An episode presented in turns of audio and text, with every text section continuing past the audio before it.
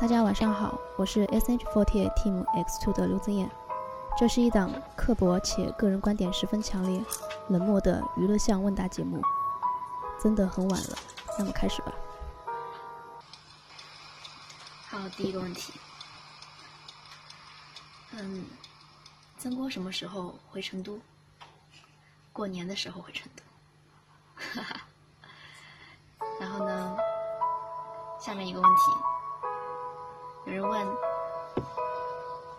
做梦或者失眠有没有预言的可能？因为生死的问题，失眠几乎没有睡。今天最亲的一个亲人走了，说实话，现在心情不是太好。啊，那先要说一声节哀顺变。其实做梦。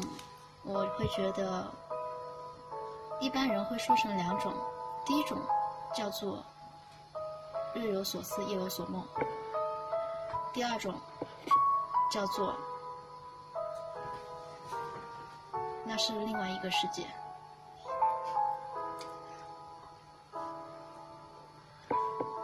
按照第一个来说的话，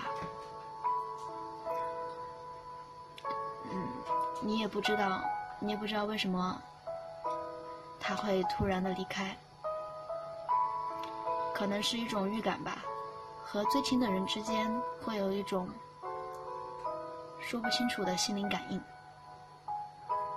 通常在家里面人要出事情的时候，你的心都会突然能预感到一样。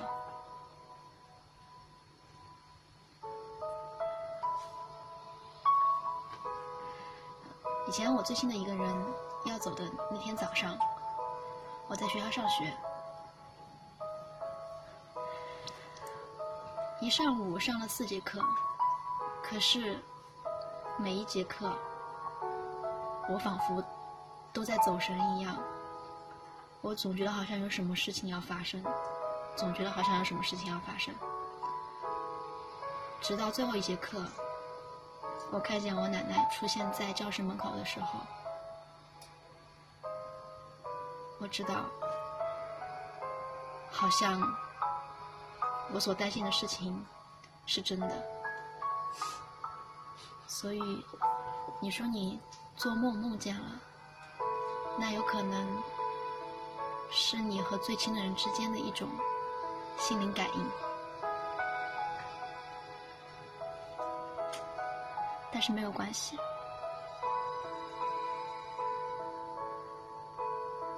因为我没有经历过死亡这件事情，所以并不知道人死后会去到哪里，会变成什么样。以前我们语文老师有说过，说如果老人家老人家在一个很大的年纪离开了。那么，也许是一件好事，因为这叫做寿终正寝，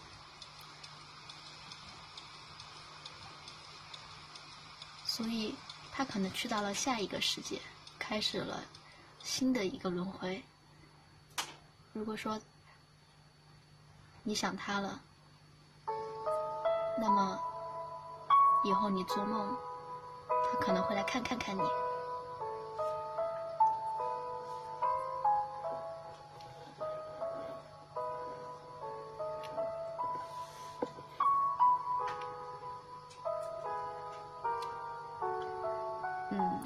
总会离开的，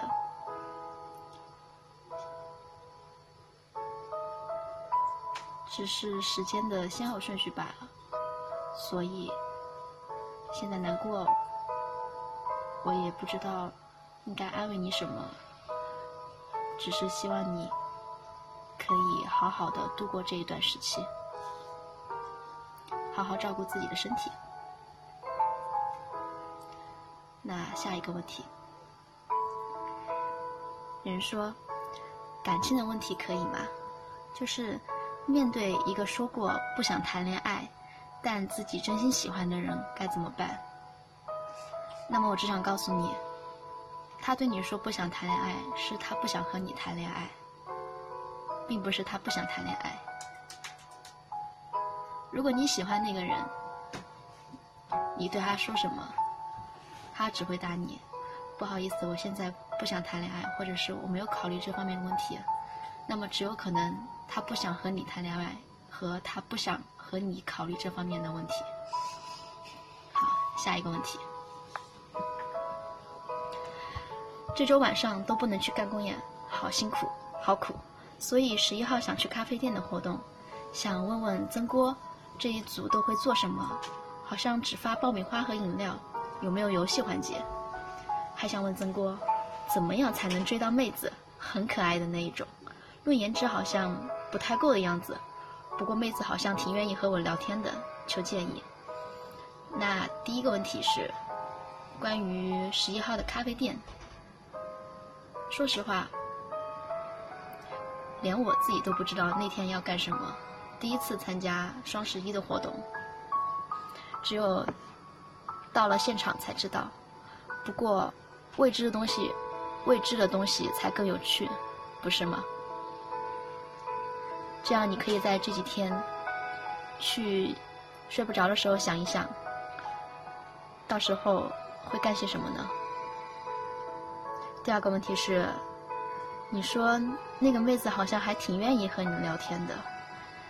只要她愿意和你聊天，那就说明第一步成功了，说明她对你还是感兴趣的，说明你这个人不无聊，说明他和你聊天不会让他觉得比洗澡要开心。下一个问题。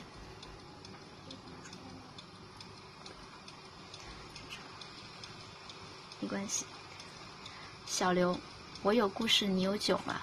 我不知道在低谷中如何走出来，所有的不好我都遇到了，所以不知如何说。我只想说，能看你一天给我的动力和乐趣就好了。我有时候感觉已经放弃了想活着的念想，是不是很可怕？可能在你遇到一连串事情的时候，你会觉得。你走到了低谷，可是你明明现在才人生过了一半不到，你怎么就说你走到了人生的最低谷呢？有可能现在还不是最糟糕的情况。如果说现在现在你就想要放弃了的话，那么剩下的三十年你也别活了。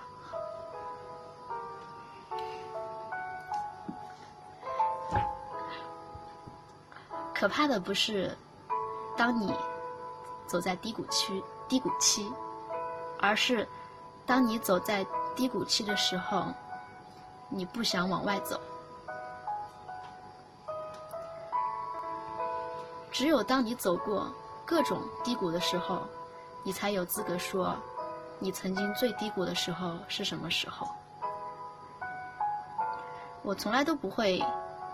去担心说自己会遇到了什么样的困难，或者说什么样的过不去的坎儿。我觉得遇到多其实并不是坏事情。就拿一件事情来举例好了，如果有一天我火了，我要上一个访谈类的节目，如果我连很难过的事情都没遇到，那么我上那个访谈节目，我要讲什么故事呢？他还问。对于群里面都是 gay 这个事情，你如何想的？都是 gay 的话，直男怎么办？你这是搞四情，我都不知道如何和这些 gay 相处。一天到晚都是 gay 的话题，好难。嗯，我想说，我群里面肯定不是都是 gay，gay 这只是一个梗。如果你觉得大家都是 gay，你不知道如何和这些 gay 相处的话，那可能是你。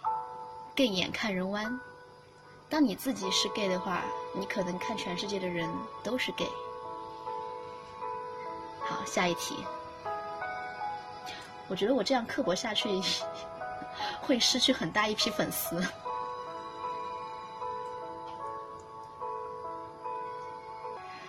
曾国晚上直播可不可以说一下自己，如果有天机会想跳其他队的哪套公演中的哪一首 unit？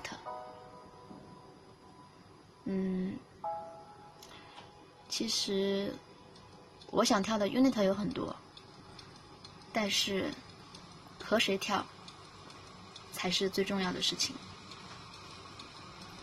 下一题，是怎么看待粉丝 anti 某个粉丝的？觉得他是毒瘤，你应该划线划清楚。我觉得这个问题可以不在电台回答，可是。我不在电台回答回答的话，那我要在哪里回答呢？粉丝 anti 某个粉丝是什么意思呢？那就是说，你们私下有恩怨，可是范偶像不是范粉丝，嗯，应该说是范偶像不是范拒绝，所以如果说你们有任何的呃事情的话，一定不要上升到自己共同喜欢的那一个人。不能因为你们共同喜欢一个人，就说这是我们两个作为谁和谁粉丝之间的事情，这只是你们两个之间的事情罢了。嗯，怎么看待别人说刘增艳的推都是投不出钱的人这个说法？那么，当他问你这个问题的时候，你可以问一问他投了多少钱。下一个问题：如果女朋友是一个有自杀倾向的人，而且手腕上有割痕，现在已经入坑之后要怎么办？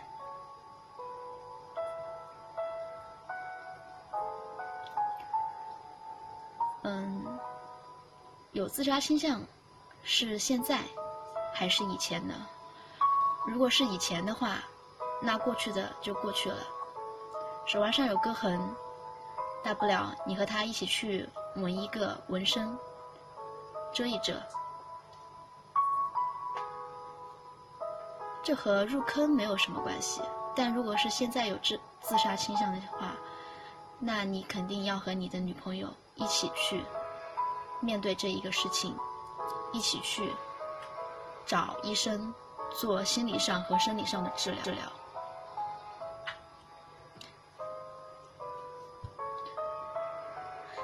因为不知道你女朋友的自杀倾向的来源是哪一种心理疾病，究竟是抑郁症还是其他的一些东西，但是还是需要一定要去看医生的。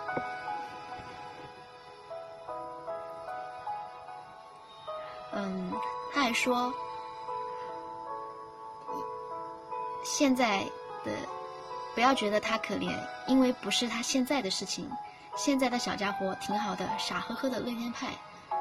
那么就说明，那么就说明，嗯，你女朋友是以前的事情，现在是傻呵呵的乐天派。那么说明，那都过去了。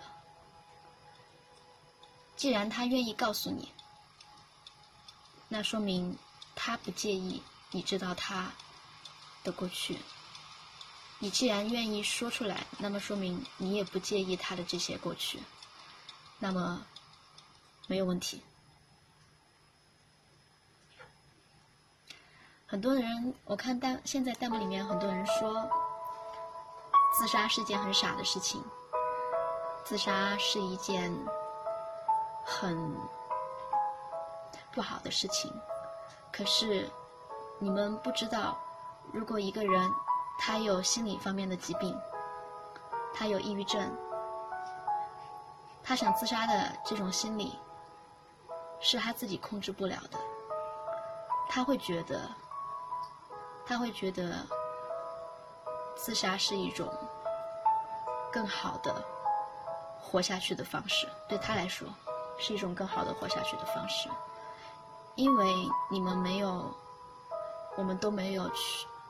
遭遇过抑郁这样的一种病理，所以我们没有办法去评判，去评判一个有心理疾病的人，他的想法是对还是错，我们只能做的最好的事情就是把他当做正常人一样去和他相处，不要把他当做是一个有病的人，不要去安慰他，不要去刻意的给他带来欢乐，也不要去刻意的疏导他，就把他当做正常人。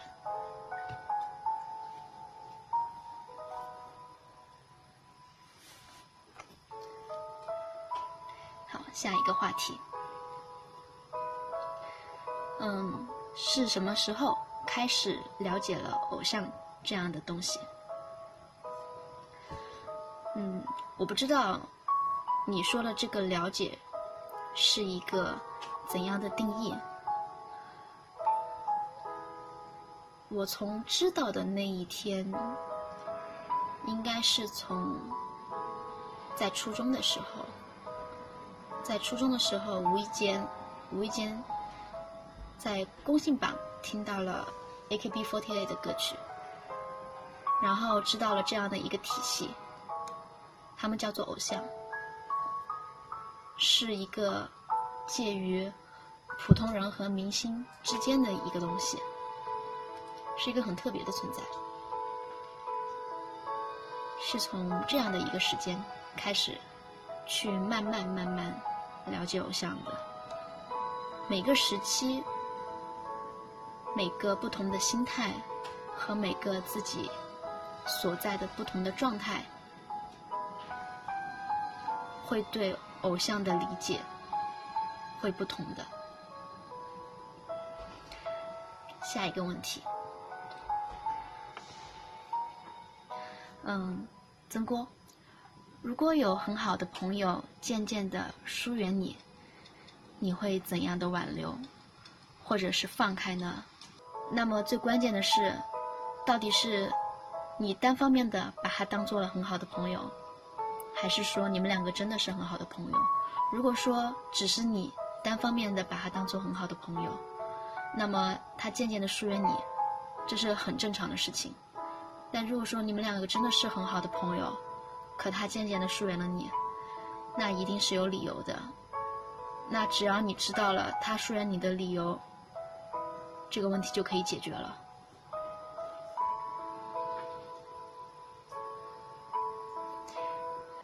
下一个问题，嗯，怎么看待刻薄的粉丝？以及举例，你觉得粉丝极端的刻薄是怎样的？与自己的刻薄相比？会不相上下吗？那首先怎么看待刻薄粉丝？其实，嗯，刻薄粉丝，那要看是怎样的刻薄，或者是对谁刻薄。就像是在学校里面，当你当有一个男孩子喜欢一个女孩子的时候，他就想去整一整她。他就想去欺负一下他，那其实也是一种刻薄的表现。那如果说是带着爱意的刻薄，带着爱意的刻薄的话，那只是他爱他偶像的一种表现。可是他说，以及举例，你觉得粉丝极端刻薄的表现？我还没有遇到过极端刻薄的表现，因为我现在所说的所有的刻薄，都是有带有爱意的刻薄。如果说对一个他并不喜欢的人刻薄的话，就是说一个人对一个根本不喜欢的人，或者是根本毫无感觉的人刻薄的话。那就是单纯的讨厌罢了。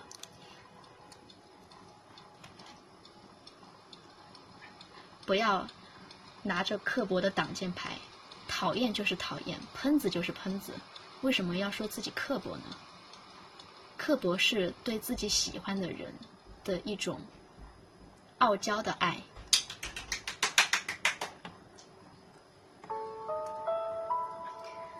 与自己的刻薄。会不相上下吗？我都说了，我的刻薄是对你们傲娇的爱。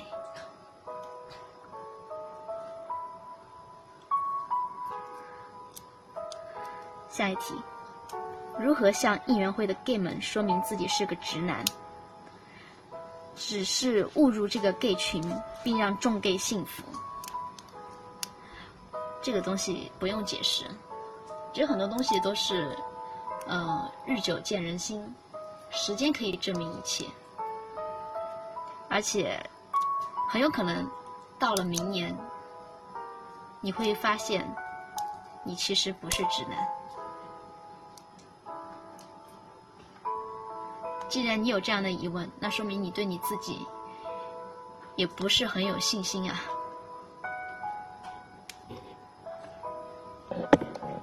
下一题，嗯，曾国四 gay 黄，秦黑修相，二 gay 王，执念方向盘，还有 gay 地迎风，这些都是不，这些是不可告人的关系是。怎样成长起来的呢？我不知道他们会有怎样不可告人的关系，可是我只想对他们说，呃，女装准备的怎么样了？舞都练好了吗？下一题，曾国，我在三个多月前和女朋友分手了，女朋友。谈了三年多，家里都非常的满意，我和我的朋友也相处的很好，但是由于种种原因，我们分手了。我到现在都不敢和家里和朋友讲起这件事情，怕家里面难以接受，也怕自己成为朋友中的单身狗。我该怎么办？那，你不敢和家里面人讲？你怕家里面人难受，你觉得家里面人会因为你没有女朋友难受，还会还是会因为你对女朋友和你分手这件事情耿耿于怀而难受？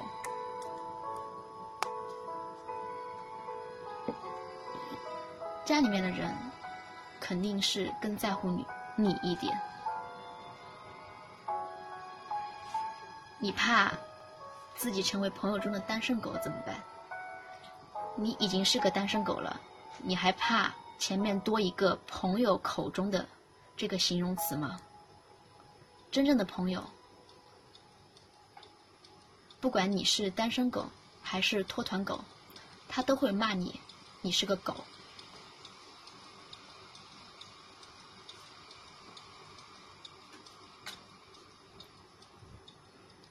下一题。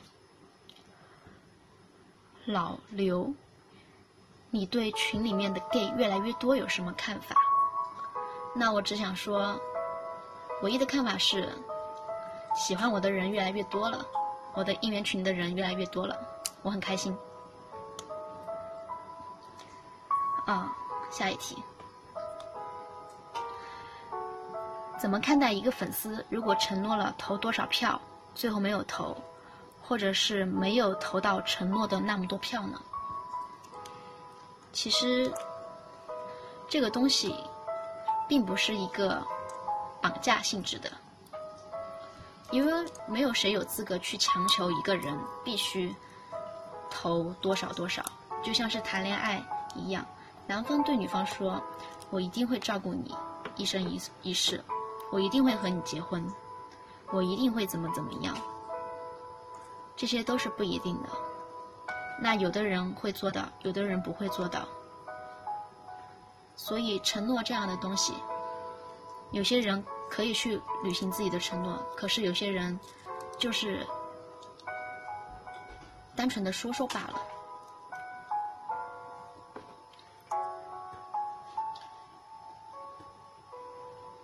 恋爱都不能。强求的事情，投票要怎么去强求呢？下一下一个问题，如果如何看待 B 五零这样的组合，会不会觉得很不适应、难以接受？如果 B 五零没有进圈怎么办？会觉得自己前途暗淡吗？嗯，首先第一个问题，如何看待 B 五零这样的组合？嗯，怎么看待？什么叫看待这样的组合呢？不是很懂这个问题的问题。那下一个，嗯，会不会觉得不适应、难以接受？怎么会觉得难以接受和不适应呢？觉得，嗯，我觉得最开心的事情就是，嗯，对于我个人来说，最开心的事情就是当大荧幕上显示歌曲名字和谁谁谁，大家都觉得惊讶和惊喜的时候，那就是我觉得最开心的时候了。所以呢。不管是怎样的组合和怎样的一个形式，只要是你们想看见的，那我一定会去尽力的完成。刚刚最后一个问题是，如果自己 B 五零没进圈，会不会觉得难受、前途黯淡？为什么会因为这样的事情难受和前途黯淡呢？我连手也没抠都不会觉得自己前途黯淡，更别说 B 五零没有进圈这样的事情前途黯淡了。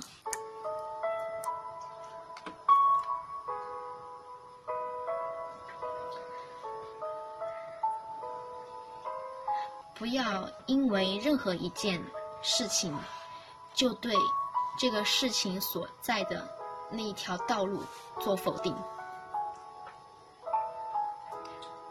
不要因为为任何一个一个点，就对那一个面的事情放弃，或者觉得难过。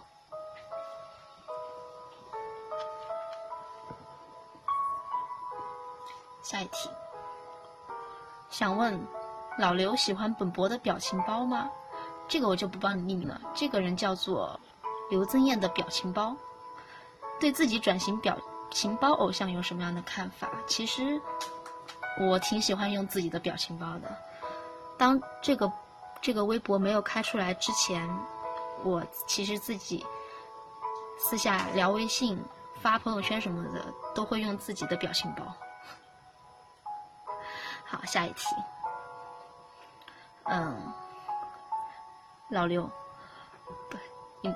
以后叫我老刘的，我就不回答问题了。我是小刘，不是桥本环奈。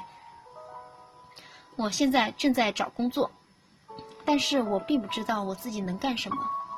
我已经毕业三年多了，现在还和刚毕业差不多。有什么好的建议？嗯，你说你毕业了三年多了，还和毕业差不多。那就说明你都还没有，还没有明确自己的方向，说明你并不是一个成熟的人，因为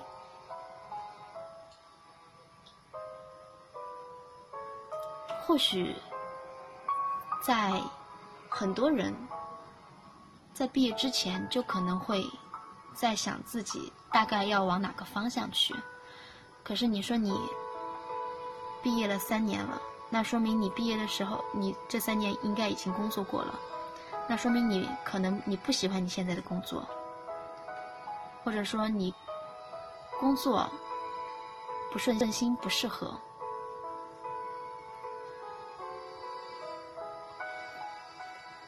学什么不一定会做什么，所有专业都是这样。很多人会觉得自己学了什么专业，就一定要去干那个专业，否则就会对不起自己的这张文凭，否则就会对不起自己这四年来所学的这个东西。可是并不是这样的，到最后，大多数人所做的工作会分为两种，会分为三种。第一种是自己喜欢的。有些人就会去做自己想想做的工作，即使他学的专业和这个工作差了十万八千里。第二种，他会去做适合自己的工作。有些人会突然发现有一个工作很适合他，可以让他在这个工作里面找到自己擅长的事情，也就是所谓的可以在这一方面做得很好，可以到一个很高的位置，可以赚很多很多的钱。第三种就是有关系的，或许是嗯家里的安排，或许是谁的谁谁的谁，可以让你很稳定。大多数人都成为了最后的工作都成为了这样的三种形式，所以你说你毕业了三年。和刚毕业差不多，那说明这三种你都还没有找到。我不能给你任何建议，只能让你自己去慢慢寻找你所能到的哪一种人。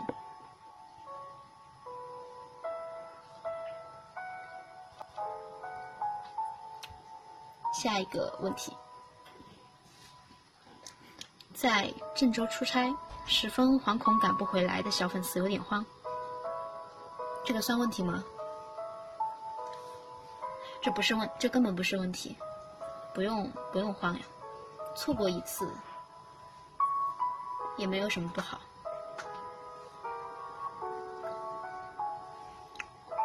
嗯，接着刚刚上面的那个问题，后面他又发了说，我已经找工作两个月了，一直没有找到我想从事的职业，也不知道哪个职业是我喜欢的，我有选择困难症。嗯，你不知道哪个职业是你喜欢的，这可能不太可能。你其实可能心里面有喜欢的职业，但是条件不允许罢了。但是如果说你真的喜欢，你可以去往那个方向走，一点一点走。如果说你要去重新找一个你想喜欢的。职业的话，那你所有的事情起码得首先迈出第一步，那就是去尝试。你总得尝试了，你才知道。你不能只是看看，你就觉得不喜欢、不合适，或者怎么怎么样，你都还没有试过呢，你怎么知道呢？下一题。嗯，一个很难的问题。有三个人去投诉，一晚上三十元，三个人每人掏了十元，刚好凑够三十元，交给了老板。后来老板说今天优惠只需要二十五元，就拿出了五元退给他们。服务生偷偷藏了两元，最后把剩下的三元分给了那三个人，每人分到一元。这样一开始每个人掏了十元。现在又退回了一元，就相当于每个人只花了九元。可是三九二十七，服务生藏了两元，还有一元去哪里了呢？我想说关我屁事，反正又不是我花的钱。下一题，我这样回答会不会掉粉啊？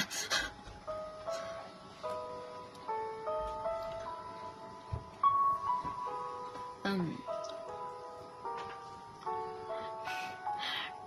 如果碰到一个和你谈理想、谈生活、谈事情、谈今天天气真好、谈午饭、吃了红烧排骨、吃了炸鸡腿，就是不和你谈恋爱的人，要怎么继续下去呢？那你就是备胎呀。下一题，感情真的会被时间冲淡吗？我目前大三，在南京读大学，同学们基本都在重庆读大学。高中有几个很要好的朋友，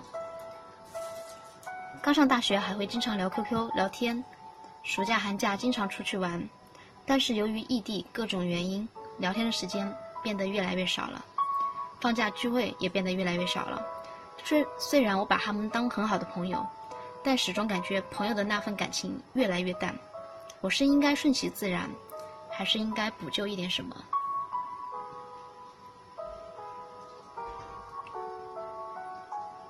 这道题其实我有一个很深的感触。我有两个很要好的朋友，他不是我的初中同学、高中同学，是无意间认识的。从十五岁、十四岁我们就认识，直到今年我二十岁，我们当朋友当了六年多。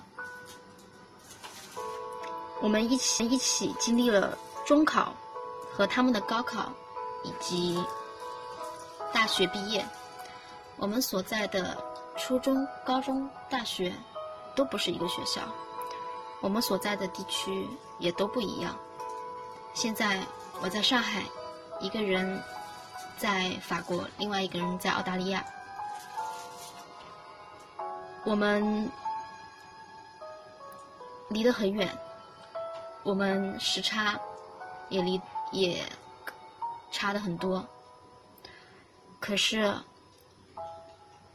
我们虽然聊的不多，可是也会偶尔聊聊。我们虽然见的不多，可是回了成都也总会见上一面。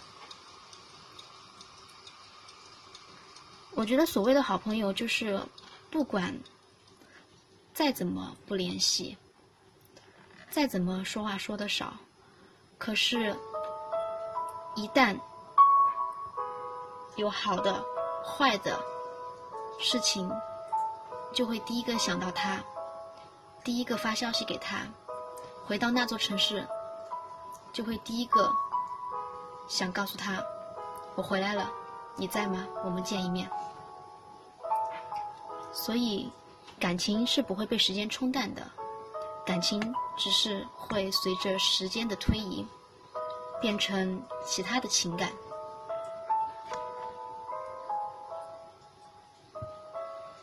而且，你目前大三，你高中几个很要好的朋友，当你工作了，你才会发现，这个和高中、大学是没有什么关系的。下一题，如何才能在 gay 群里面占据一席之地，成为一个直系？嗯，你要如果想要占据一席之地的话，那就加油，加油，成为一个女装 unit 跳的比任何人都好的人吧。下一题。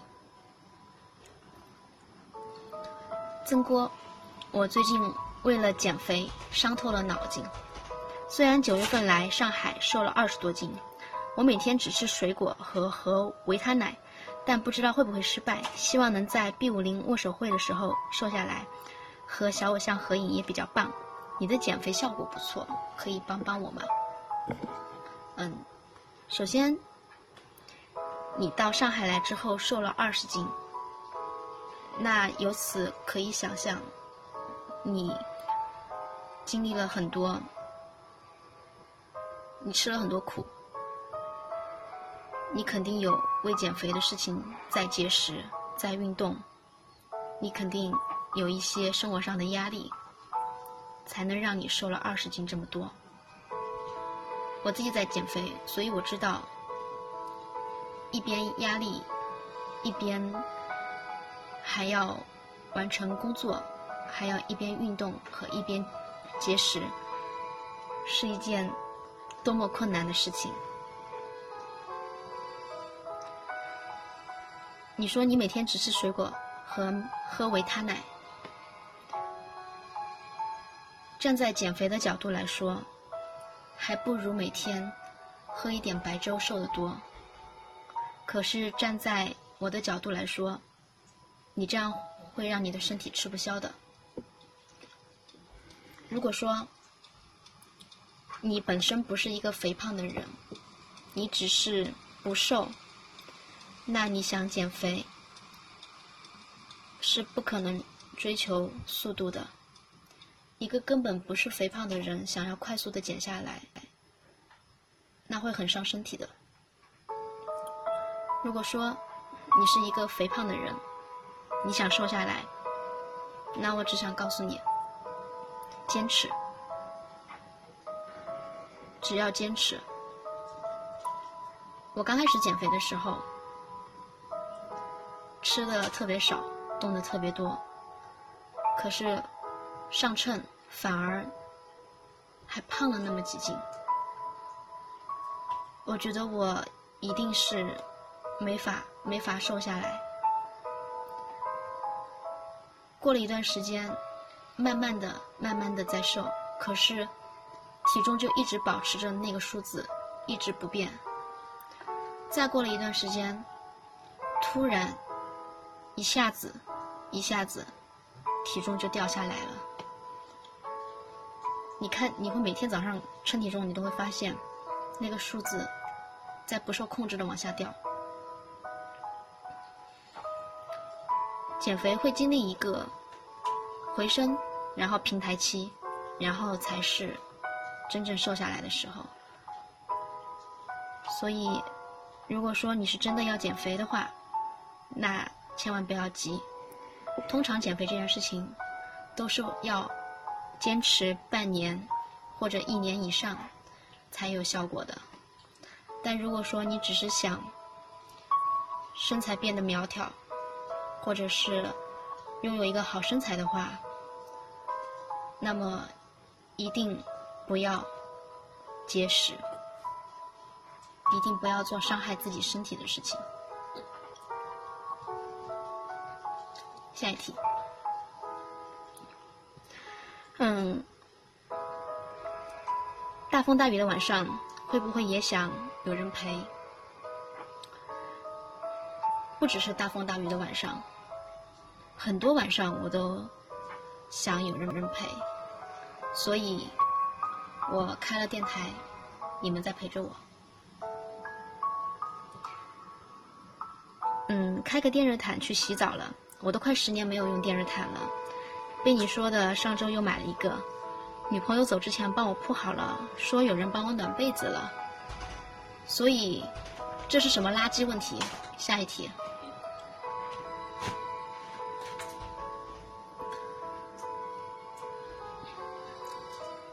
我是一个喜欢你的新范，其实关注你有好一段时间了，从拉票会。到圣诞公演到现在，不仅因为颜，也因为喜欢听你唱歌，也因为你喜欢听五月天和民谣。呃，顺便一提，我更喜欢听摇滚一点。最近看你的评论状态有些担心，但是我知道作为一个成年人，道理你都懂。我只想告诉你，你又多了一个支持你的人，希望你可以加油，坚定的追逐梦想。嗯，谢谢你。其实我想说，不要看我的评论担心我，因为换个角度来说，我也是一个女孩子呀。身边的女孩子，你们都知道，即使是再成熟、再懂事、再怎么样的一个人，她的前提她都是一个女孩子，女孩子。都会想撒娇，都会想任性，都会想有，嗯，就是想，就是想，怎么说呢？对，就是因为是女孩子呀。嗯，他还问了一个问题：天生体质吃不胖，请教曾锅，请教增肥秘诀。你为什么要多问一个这样的垃圾问题呢？吃不胖，那就好好去享受全世界各地的美食吧，不用为了减肥而苦恼。世界上有的人为了增肥而苦恼，有的人也会为了减肥而苦恼。那么你是为了增肥苦恼的人，所以你去想一想那些为了减肥而苦恼的人吧，你比他们多了一个。可以去享受各地美食的权利。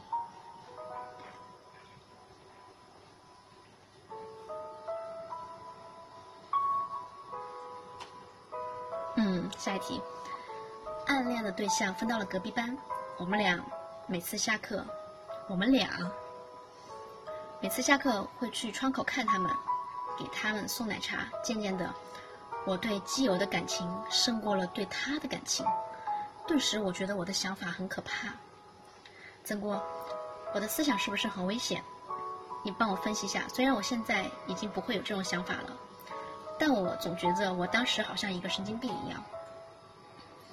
嗯，这不危险，因为日久生情。我有遇到过，就是帮哥们追女友，结果却喜欢上哥们。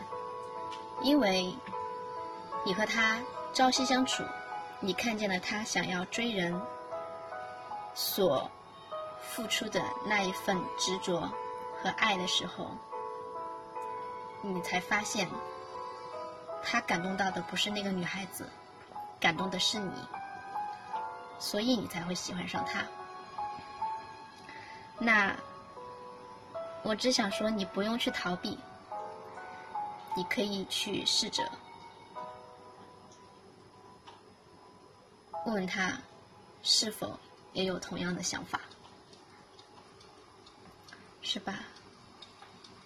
这不这不可以，有何关系？嗯，他还说曾哥对我们群里面要组一个 Color Gay 组合有什么看法？啊，那我觉得你可以加入呀。最后有一个问题。看到一些高高胖胖的男生自称宝宝，会不会感到有点恶心？我都自称桥本环奈，你们都不恶心，我怎么会觉得恶心呢？下一题。嗯，曾国和桥本环奈到底谁高？你俩同时起跳，谁先摸到洛洛的膝盖？那我只想说，你可能把洛洛想的也太高了一点。下一题。嗯，他说我只能把藏在最心底的故事告诉你了。有个女孩子，她有个谈了四年爱打游戏的男朋友。那个女孩在高三的时候翻上了一个嘉兴路不知道多少线的女团。大学了，挺自由的，就开始有点距离，但坚持周飞上海，乘着绿皮火车。同样异地的男朋友很气，周末有时间，不是去找他，而是去嘉兴路。上海的女朋友还算不算女朋友？于是呢，争吵不断。然而事情出现了转机，一切都是因为某个奇特的节目《超神偶像》。只爱打游戏的男朋友偶然间打开了这个直播，觉得还蛮有意思的，又看了某次鬼屋的特辑，记住了一个叫做。刘增艳的奇特少女偶像，然后就不吵架了，感情还异常的和谐。女孩去嘉兴路溜达，还记得会给男朋友拍刘子燕的反图。嗯，我只想说，虽然说，哦，后面还有，不好意思。嗯，女孩还被翻了牌，两个人很高兴。本来只是是偶尔参与一下，集资看看微博的男朋友。与女孩高兴的决定寒假一起来看 X Two 的公演，然而这只是个小故事，是不是还得提问？可是我没有问题，被翻牌了就是好高兴，想给你讲一讲这样的小故事。这是我第一次很开心的在吃着狗粮，我相信你的故事一定是真实的故事，那我也相信你们两个。由于喜欢上了同样的一个人，一定能走得很长久。我很开心可以作为你们两个的那个红线，让你们两个在情侣感情加深的情况下，还一起当了港暖。那。就是没有问题的话，我只想说祝福你们，然后我也会期待你们寒假一起来看我公演的那一天。如果有一天你们俩，嗯，要举行婚礼，或者是要结婚，那不就是一件事情吗？就是你们俩要结婚的时候呢，啊，请记住，如果我在团内的话，那请一定要把你们俩的结婚照艾特我。我也想看着你们俩结婚在一起幸福的样子。那如果嗯那个时候我已经不在这里了，不在这里的话，嗯十多年以后如果说你们俩才结婚的话，虽然有点晚了，但是那个时候你们俩也一定要告诉我，如果可以的话，也可以发请帖给我，我会。如果有机会，我会去的。如果有机会，我会去的。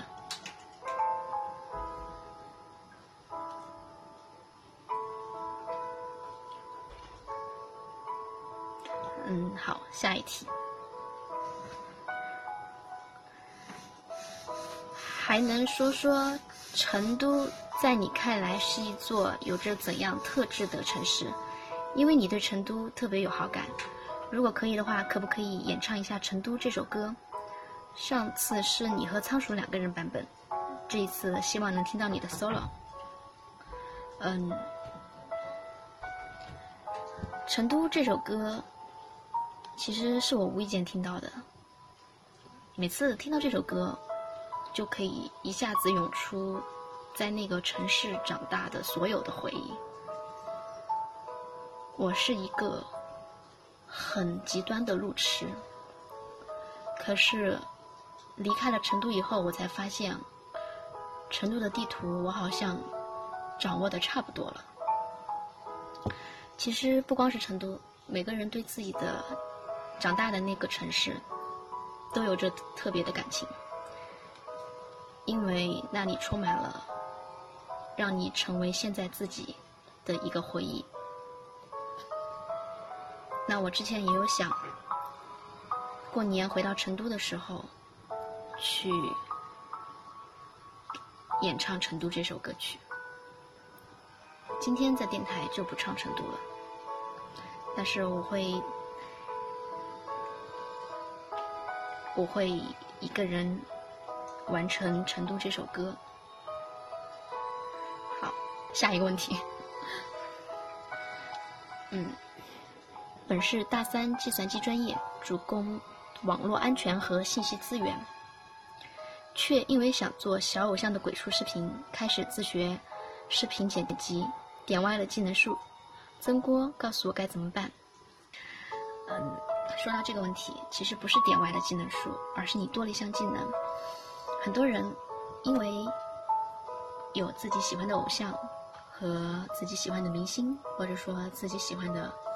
一些其他所憧憬的人，会变成一个完全不懂电脑，可是却学会了做网页的人；完全不会 PS，却熟可以熟练使用 Photoshop 的人；一个连手机拍照都不知道的人，却可以了解构图。精通各类单反的人，一个完全对视频没有了解的人，会做鬼畜视频，会做剪辑，一个唱歌永远找不到节奏的人，却会卡反拍打 call，一个。连平时上班都会迟到的人，可是有公演却会早早的起床。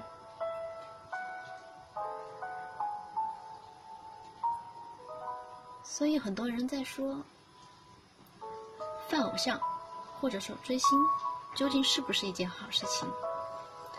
如果说你喜欢的那一个人能让你变得更好，那么。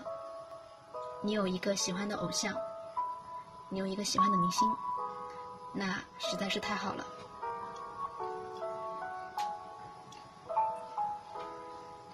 下一个问题，嗯，你什么时候可以在晚上十一点以前睡觉？这个问题呢，我也想问一问自己，什么时候可以在晚上十一点之前睡觉？下一题，请问你作为一名校花，都有一些常人无法体验的烦恼，或者是因为自己美貌发生了什么开心的事情呢？那可能最大的烦恼就是。说的搞笑一点话，就是在学校的烂桃花特别多，追我的人特别多。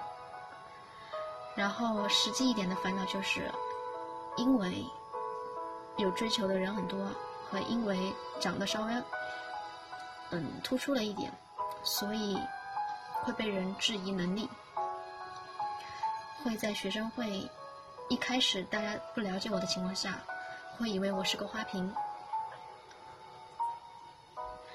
可是刚好这跟你问的第二个问题有关系，问我因为自己美貌发生了什么样的开心的事情，那就是当随着时间的证明，我可以向大家证明我是有一个有能力，但同时长得很好看的人，这就是我最开心的事情，在学校里面。嗯，下一个问题，大学的时候喜欢同社团的一个妹子。平时关系也很好，一起上课，上课一起 cos。然而她有一个异地的男朋友。上大二的时候，她在学校外面开了一家桌游，然后我也自然而然的去了这家桌游吧，免费打工。其实我们互相表示过喜欢，但她并不打算和她男朋友的分手，而我也在享受这种她没有男朋友在她身边守护她的备胎身份。括号小三身份，其实一直觉得自己很贱，周围的朋友应该也看得出来，但只是没有点破。本来毕业的这几年早就释怀了，然而这段黑历史也不想揭开。可是今晚寻完了一整天新闻的那个电灯胆，虽然并不怀念，可还是有触动。选不选上无所谓，就当是倾诉了。当年谁来骂骂我多好。这个。爱情里面没有谁对谁错，这是很不好。可是呢，你愿意当他的备胎，他也愿意和你这样保持着暧昧。说白了，也就是一个愿打一个愿挨的事情。最可怜的不是你，也不是他，其实最可怜的是她的男朋友。你说你觉得自己很贱，可是当人在一段卑微的感情里面，一定是很贱的。周围的朋友能看出来，可惜没有点破，那说明你的朋友并不想伤害你。你要庆幸他们没有点破你。你说你这是黑历史，其实也不是，这只是你曾经的一段感情史，这并不叫黑历史。每个人都会遇到一些自己觉得再也不想提起的感情，再也不想提起的过去，自己把那一些东西成为黑历史。但是，当你有一天听到了别人的故事，你才会发现自己的事情。根本就不算什么，而且呢，你也过来了，你自己都说了，这已经是过去了。那么，你就当做是你这一生当中的一个回忆吧。回忆丰富了，以后老了，要讲的故事才多。只要未来。不再犯相同的错误，不再做相同的傻事，那么就没有所谓的黑历史。下一题，嗯，想投稿电台小故事，没有玩过类似，有点害羞，不过你刻薄点也无所谓。曾经和初中的同学的女朋友好上了，和他分了以后，我小学同学和高中同学分别和他好上了，然后我就陷入了一个无休止的魔咒，叫做只要是有好感，有些甚至谈不上喜欢的女生，二对我有好感，并且通过自己或通过他人表示过的女生，这两类女生总有身边最亲近的朋友去追。曾哥，你觉得我能走出这个心理阴影吗？我能走出这个魔咒吗？那么，只能说明你的眼光很好，你喜欢的女孩子和你看上的女孩子都是很优秀的，所以你身边的人也会去追。优秀的女孩子谁不喜欢？这只只能证明你眼光不错。那，你身边的人都要去追。如果他们知道是你喜欢在先，是你追在先，他们还要去追的话，我想告诉你，你身边的这样的人可能不是你真正的好朋友。如果他们不知道的话，那就只能印证了那一句：那个女孩足够优秀，足够闪耀。让你们都能看到她。那还有一种可能，就是你喜欢的东西，他都想要。你有没有考虑过他喜欢你呢？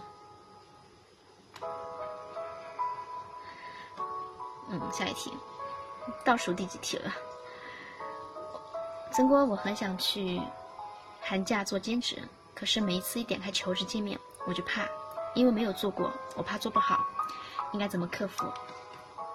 我记得我第一次打工的时候，我也打开了那个可以找工作的网站，上面都是密密麻麻的兼职信息。我很害怕，因为我也是第一次打工。于是，在我打第一个电话的时候，我可能声音都是抖的。慢慢的打了一下午的电话。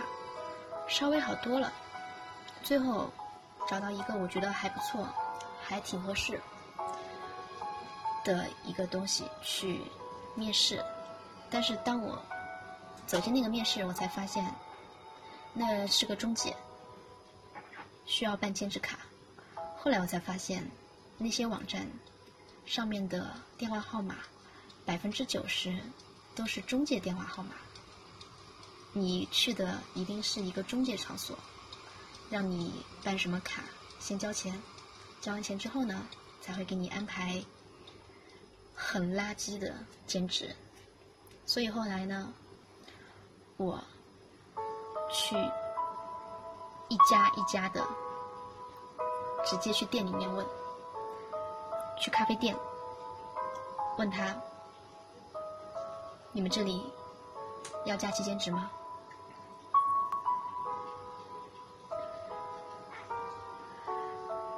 我也不知道我是哪里来的勇气，可是我想说，我很感谢自己当时有这么大的勇气。如果我没有跨出这一步，可能我会，我不会有，不会那么早的变得比别人更勇敢、更开朗。更加的，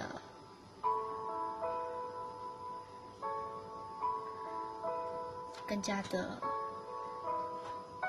怎么说呢？还是要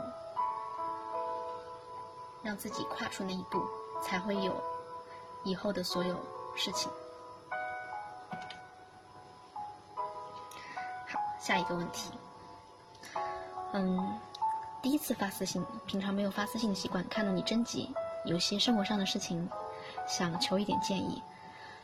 自去年离职后，在家已经做了一年的自由人，几次工作的机会，都由于工作或者自己的关系没有如愿，但不去正式工作，有一种很难与人接触的感觉。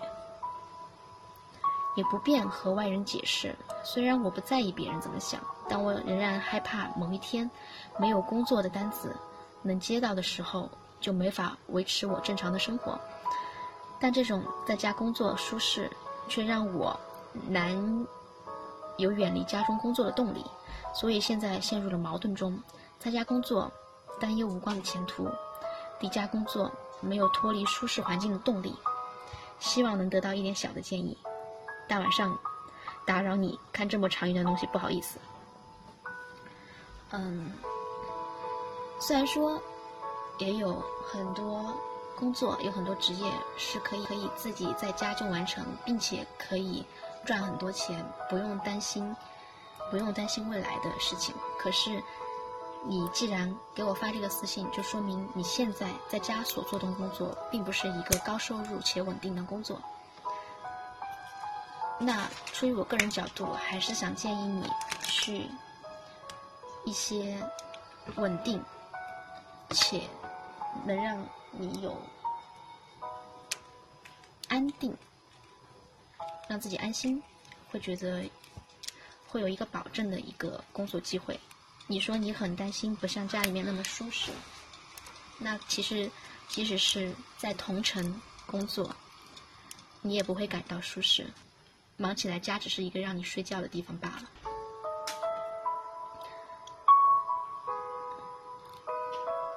去外地工作肯定不会舒适，肯定很累。可是你在家里面这样工作的话，那。身体也不会健康的，天天在家里待着，也会身体也会出现很多毛病的。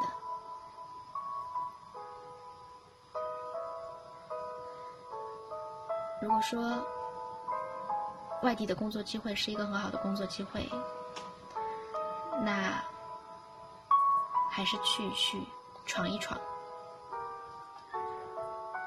因为。你还年轻啊，你的人生还有很多，你不想经历一下这些事情吗？你不想去找一找什么样的工作才是最适合你的？你都不尝试，你怎么知道到底哪里好呢？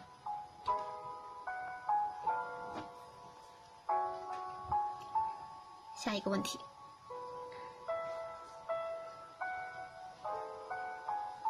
哦，对了，我想说，我是一个很没有自觉性的人，我是一个，就是一个很容易在舒适的环境就会懒惰的人。那如果让我在家里面工作的话，我怕我会越来越懒惰。越来越懒惰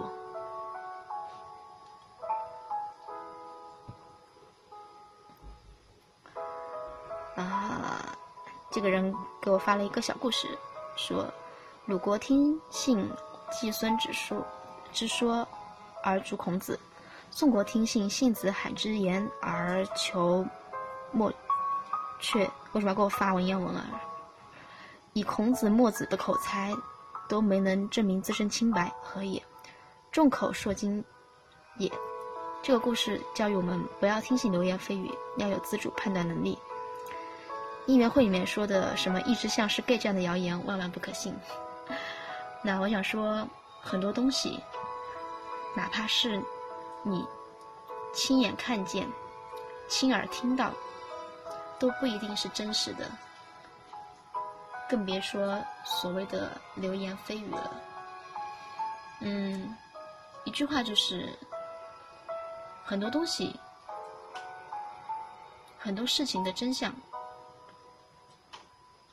可能只有自己知道，多的是你不知道的事。所以，问心无愧就好，不要在意。那应援群里面说你是 gay 这样的谣言的话。你可以用行动证明，嗯，比如找一个女朋友或者找一个男朋友吧。